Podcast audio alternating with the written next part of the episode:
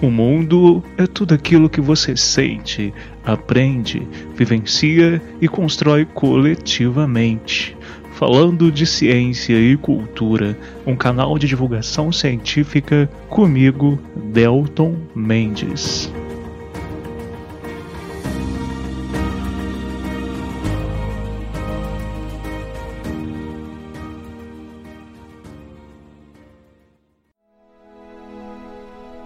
Olá, eu sou o Delton e será que o nosso planeta está em sua fase de adolescência?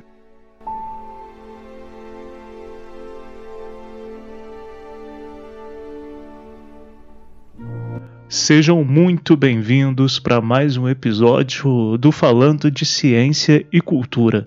Eu sou o Delton e hoje vamos falar um pouco mais sobre o nosso planeta, o planeta Terra, passando também um pouquinho aí por seu processo interessante de formação até a atualidade com algumas questões, sobretudo geológicas e é claro que também outros aspectos vocês vão entender um pouco mais sobre vulcões, um pouquinho também sobre terremotos e como o nosso planetinha, na verdade, está, digamos assim, em sua fase pós-adolescência.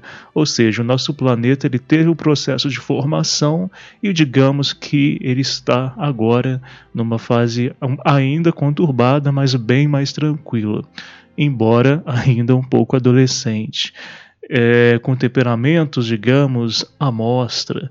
Antes disso, eu gostaria apenas de lembrar vocês duas coisas. A primeira delas é que o prêmio Meu Amigo Cientista encerra sua fase de indicações agora, dia 15, segunda-feira. Então, pessoal, se vocês ainda quiserem indicar algum amigo ou, ou, amiga cientista, vai lá no perfil do Falando de Ciência e Cultura no Instagram, o arroba Falando de Ciência e Cultura, tudo junto, e indique alguém e vamos participar desse prêmio, que é uma iniciativa para tentar valorizar todos aqueles que trabalham com pesquisa no Brasil. A segunda coisa é que, se você quiser contribuir com qualquer valor para ajudar esse humilde podcast a se manter, basta enviar para a gente aí um Pix para a chave 32984519914. Bom, dito isso, partiu entender melhor então o nosso planeta.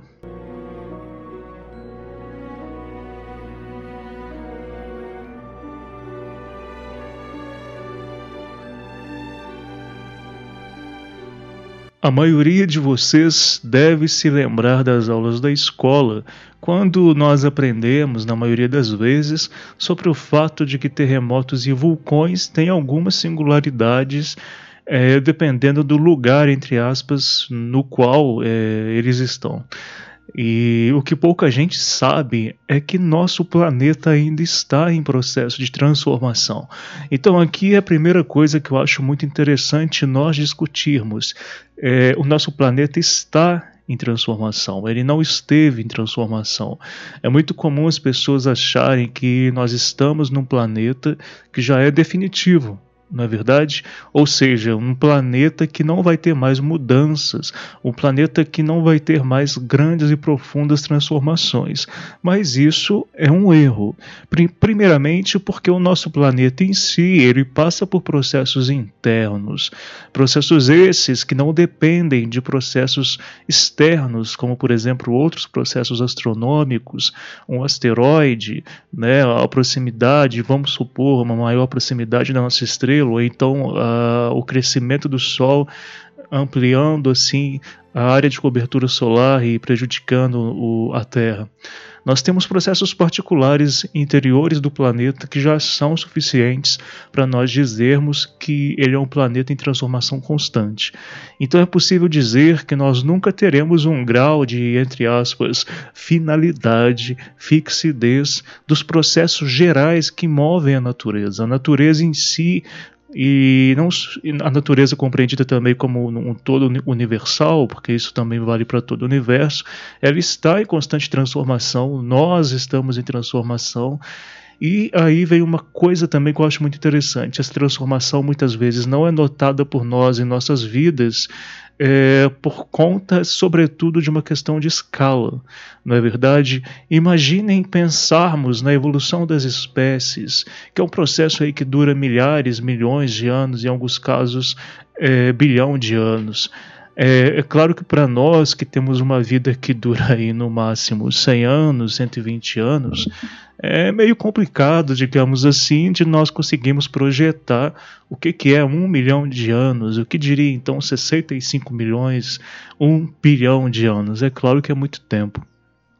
Mas quando nós retornamos a, a, partir da geologia, fazendo esse estudo, sobretudo a geologia, fazendo esse estudo para tentar entender os processos de formação do nosso planeta, nós entendemos que as características nas quais eh, a Terra está nesse momento são características que são posteriores a uma fase de maior é, balbúrdia, digamos assim, uma fase de grandes transformações pelas quais nosso planeta já passou, mas que, como eu disse, não significa dizer que ainda não está passando mais. Nós ainda estamos em transformação.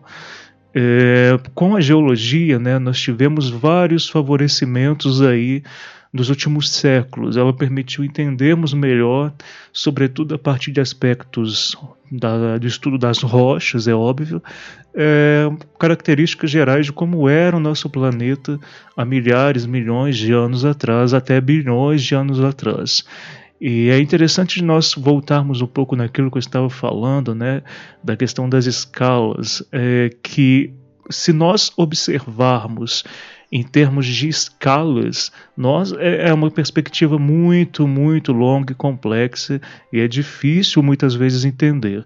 Não podemos olhar para as pistas e provas que nós encontramos nas rochas, por exemplo, apenas com o olhar do agora. É, é comum as pessoas, ao estudarem geologia ou até mesmo paleontologia, essas pessoas terem dificuldade justamente por não conseguirem entender que trata-se de diversos ambientes muito diferentes dos quais nós estamos vivenciando atualmente.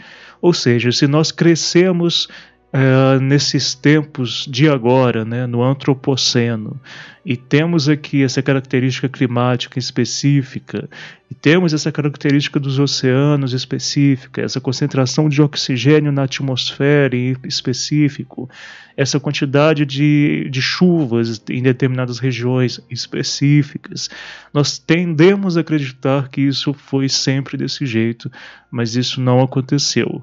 Nós precisamos entender então como que essas transformações ocorreram é, no nosso planeta em bilhões e milhões de anos. E claro, isso não é tarefa fácil. Em princípio, eu acho que é importante lembrar que a Terra tem, segundo pesquisas e métodos mais recentes, algo em torno de 4,5 a 5 bilhões de anos. Então eu disse bilhões, é muito tempo. Também é relevante, galera, frisar que os planetas em seu processo de surgimento, em geral apresentam grande instabilidade de temperatura, grande parte em decorrência da gravidade, claro, todo o planeta se forma a partir de gravidade e, digamos ali, de restos dos processos de explosão até de outras estrelas antigas e vários aí aspectos relacionados ao surgimento da nossa própria estrela, no caso do sistema solar. Então isso faz, é, essas são, são, algumas pistas, né, que nos permite afirmar que nosso planeta tem algo em torno de 4,5 bilhões de anos. Claro que se eu fosse falar exclusivamente das metodologias e do que nos permite dizer que o planeta tem essa idade, eu precisaria de um podcast de mais de duas horas. Então, só estou dando, como eu sempre digo, alguns starts para vocês. É, também é muito interessante lembrar é, e aqui é uma coisa realmente que eu acho importantíssimo, que o nosso planeta, há cerca de 4,5 bilhões de anos, era praticamente uma grande bola, entre muitas aspas, de magma incandescente, que aos poucos começou a se resfriar.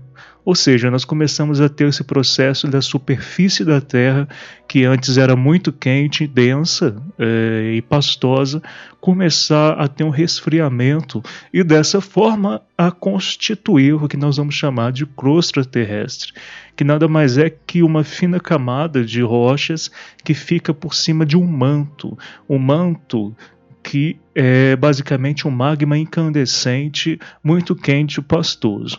A Terra tem várias e várias camadas, né? mas a principal para nós hoje, as duas principais, na verdade vamos colocar as três principais, são o núcleo, o manto e também a litosfera. A litosfera é a camada na qual nós conseguimos pisar, é a camada rochosa que é realmente muito fininha em comparação a todo o restante do interior terrestre. Muitas pessoas até se assustam quando notam, por exemplo, é, quando tem, tem acesso a esse tipo de informação. É comum as pessoas pensarem que ah, por baixo dos nossos pés, né, por baixo do solo, nós temos muito mais, uma quilometragem, digamos assim, muito mais profunda de rocha, mas a verdade é que se a gente comparar na é verdade, se nós conseguirmos é, aprofundar no interior da Terra, nós vai ser possível notar que o nosso que a, que a litosfera, a camada rochosa terrestre, ela é muito fininha se comparada a todo o restante. Então, por isso é interessante até a, a analogia com a cebola. Se nós partirmos uma cebola ao meio, é, é possível ver as suas camadas. Então, a parte na qual nós pisamos é como se fosse a primeira camadinha da cebola, ou então a parte mais fina que é a casca de um ovo. Então, imaginem um ovo, a casca do ovo é proporcionalmente mais ou menos essa região que nós chamamos de litosfera na qual nós estamos. Claro que nós estamos no planeta como um todo, estou querendo dizer que, na qual nós estamos pisando, né, literalmente. E é aí que algumas coisas começam a ficar ainda mais interessantes e importantes, e aí eu preciso mencionar para vocês. Uma, uh, eu trago nesse episódio de hoje a questão dos vulcões e dos terremotos. Então vamos entender um pouquinho melhor sobre isso. É, uma vez que a crosta terrestre ainda está em formação, ou seja, é possível sim dizer que grande parte da nossa crosta terrestre ainda sofre resfriamento, e aí não é o mesmo resfriamento como se fosse gelo, tá, pessoal? É um resfriamento parecido em analogia com o que acontece com o prato de sopa, que vai se resfriando nas bordas.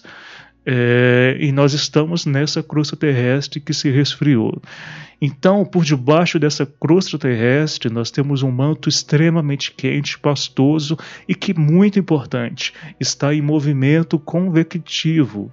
É, então, notem que no interior da Terra nós temos um, um, uma, digamos, um, uma balbúrdia de, do magma denso e em movimento, no, no, movimento que tem uma direção e um sentido específico. Se não ocorresse esse movimento, nós não teríamos o, o campo magnético terrestre, por exemplo, o que prejudicaria muito a Terra no que se refere à proteção de raios solares, por exemplo, e outras, outras especificidades do Sol, e mesmo aí partículas vindas de outras regiões do universo. Então notem que esse manto pastoso em movimento ele é muito importante também para a proteção e para a manutenção da vida aqui na Terra.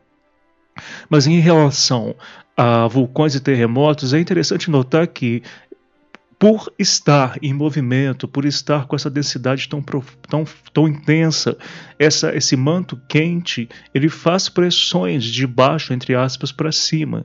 Né? Então, é, essa pressão feita sobre essa fina camada de rochas, que chamamos mais uma vez de litosfera, faz com que essa litosfera se movimente. E mais que isso, faz com que essa litosfera seja dividida em partes. E essas partes nós vamos chamar de placas tectônicas. Entre essas placas tectônicas existem fendas.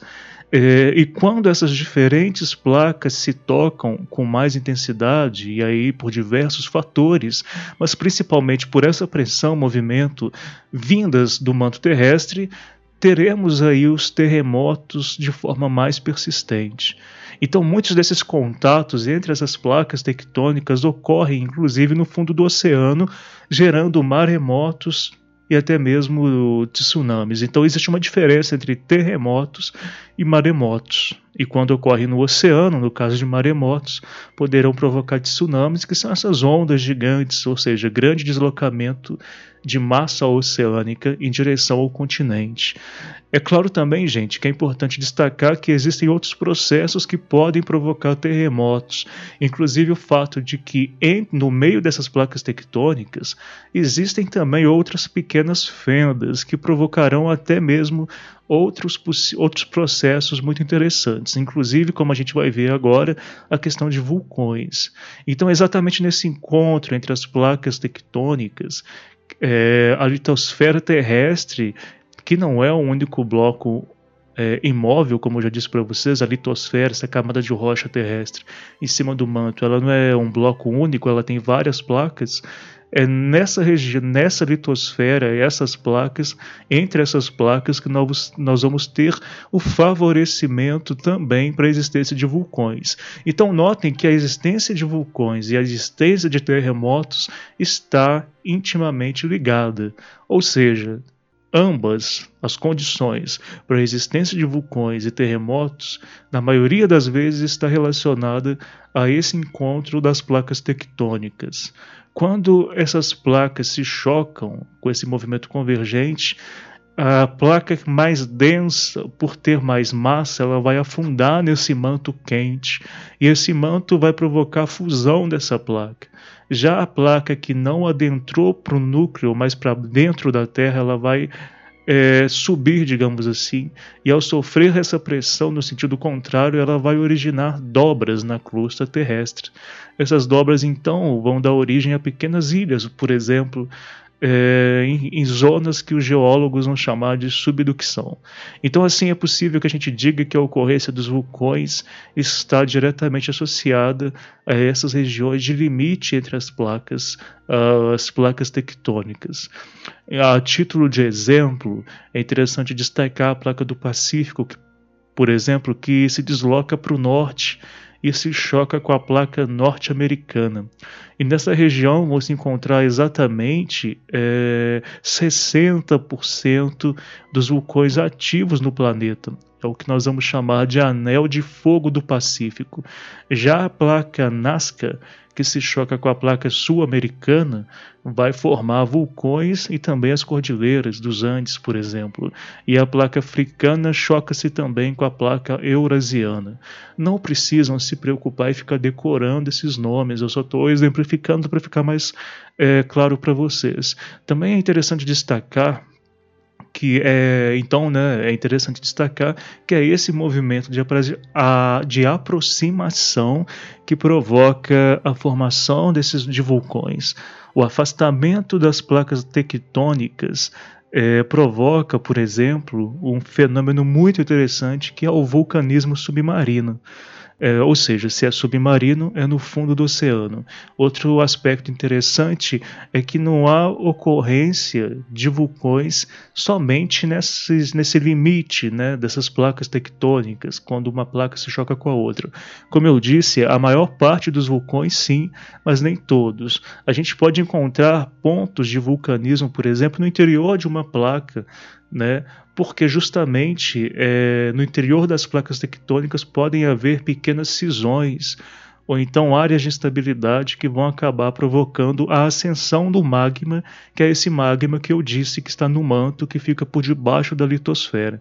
Então aí já é uma coisa muito importante para a gente entender o vulcanismo. O vulcão ele, é como, ele, ele possui como se fosse um duto no qual, do, a partir do qual é possível que esse magma incandescente suba até a superfície né, e aí rompendo pela superfície nós vamos ter diversos problemas que não meramente apenas aqueles provocados pelo magma, mas também a emissão, por exemplo, de partículas pesadas, partículas poluentes, CO2, por exemplo, também. Então, são vários aspectos aí que marcam um vulcão ativo e que prejudicam bastante não só a, a, humanidade, mas a biodiversidade em geral, até porque dependendo do tipo e tamanho do vulcão, nós podemos ter um tamponamento regional ou até mesmo continental ou maior que isso da atmosfera, o que vai prejudicar, por exemplo, a chegada de raios solares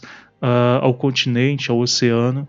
Já tivemos vários processos de extinções em massa que, ao que tudo indica, estavam estão relacionados a bilhões de anos atrás, milhões de anos atrás, com atividades vulcânicas. Nesse ponto, é interessante, eu acho, também destacar que existem três tipos de vulcões de acordo com a sua atividade. Existem os vulcões ativos, que são aqueles que ainda demonstram a capacidade de entrar em erupção, então erupção é quando esse magma quente e denso ele vem para cima, né, a partir dessas camadas de sucção da, da litosfera. Existem os vulcões dormentes, que são aqueles que não estão em atividade, mas pode ser que em um dado momento ele volte a apresentar sinais de instabilidade, de atividade. Então isso é muito importante. O ativo a gente vê claramente a atividade dele ocorrendo. É, e esses sinais de instabilidade. O dormente, pessoal, por mais que o nome diga dormente, muita gente acha que significa que ele está dormindo para sempre. Mas não, o vulcão dormente, ele está, digamos assim, sob um sono que é um sono não tão profundo. É um sono que pode acabar a qualquer momento, então aí ele vai apresentar sinais de atividade.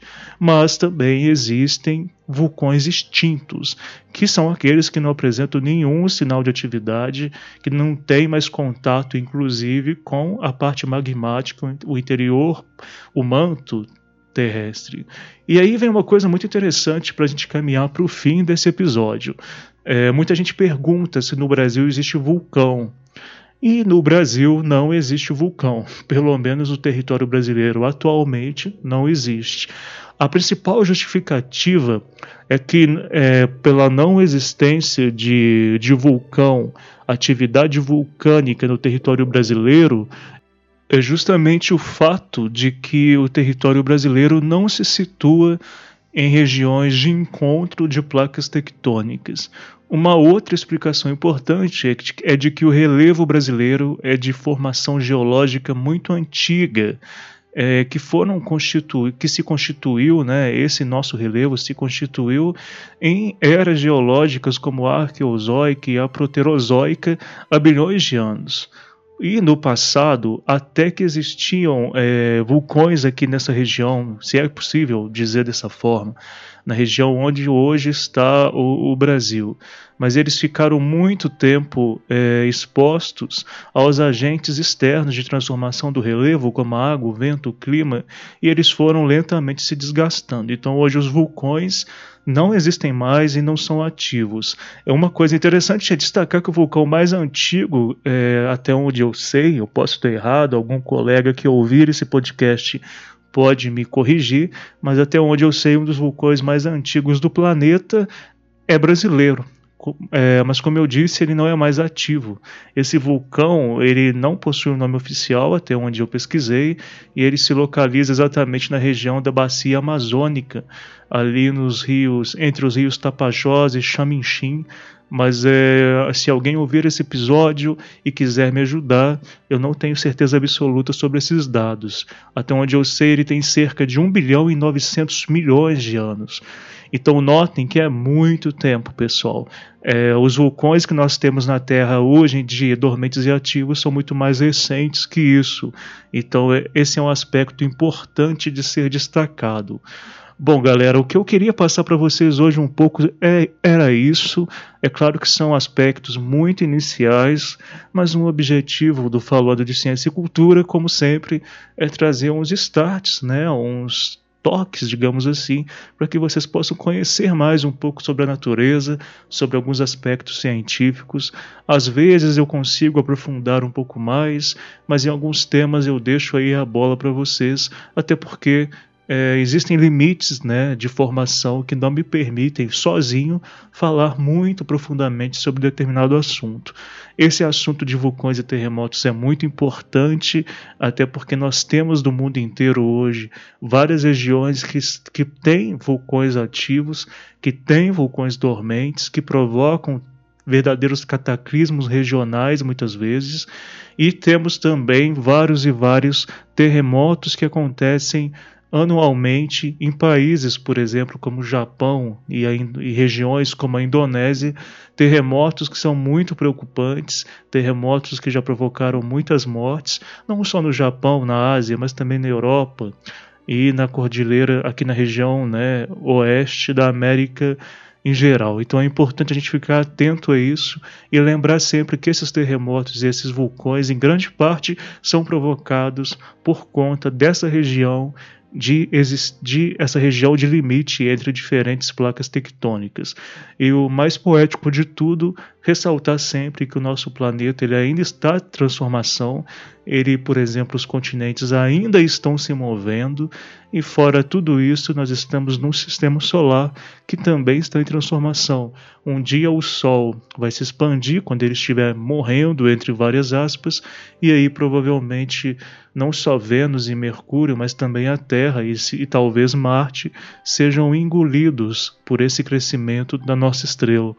Então, para vocês terem uma ideia de como que tudo está em transformação, não é verdade? E além disso, né, muitos dos átomos que estão nos corpos de vocês, eu diria todos, são resultado do processo de uma extinção de uma estrela anterior ao Sol de primeira geração. Então, olha que coisa interessante, né? O processo de fim, entre aspas, de uma estrela, o que resultou desse processo de fim e de explosão, que é uma supernova, deu origem às possibilidades para que nós pudéssemos existir hoje. Então, na natureza, aquela frase bordão é sempre muito interessante, apesar dela ser uma adaptação, mas essa frase ainda é sempre muito marcante e eu encerro esse episódio de hoje com ela. Na natureza, nada se cria, nada se perde, tudo se transforma, tudo está em constante transformação.